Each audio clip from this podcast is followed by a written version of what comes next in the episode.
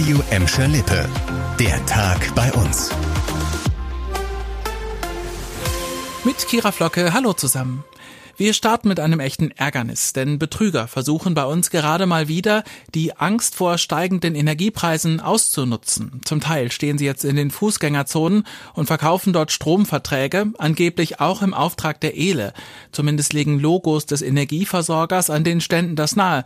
Mit dem Unternehmen haben sie aber gar nichts zu tun. Das hat uns die Ele auf Nachfrage versichert. So geschehen ist das etwa gestern in Gelsenkirchen. Vereinzelt gibt es derzeit auch Callcenter-Anrufe, ebenfalls angeblich im Auftrag der Ele. Auch das dürften Betrugsversuche sein. Die Ele jedenfalls führe aktuell keine Telefonaktion durch, so ein Sprecher. Gleich zwei größere Unfälle gab es jetzt in Gladbeck. Zunächst gestern Abend auf der B224. Dort wurden drei Menschen verletzt, darunter ein zwölfjähriges Mädchen.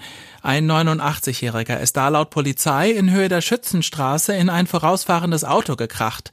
Der Senior und zwei Beifahrerinnen im Alter von 12 und 43 Jahren wurden verletzt ins Krankenhaus gebracht. Warum es zum Unfall kam, ist noch unklar.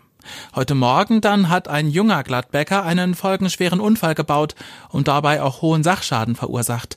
Laut Polizei kam der 22-Jährige um kurz vor halb sieben morgens mit seinem Auto von der Beisenstraße ab. Der Pkw krachte erst mit einem geparkten Auto zusammen, dann traf er mit dem Heck seines Autos einen anderen Wagen, der in der Gegenrichtung unterwegs war. Der junge Gladbecker wurde bei dem Unfall leicht verletzt. Die Polizei schätzt den Sachschaden auf 35.000 Euro.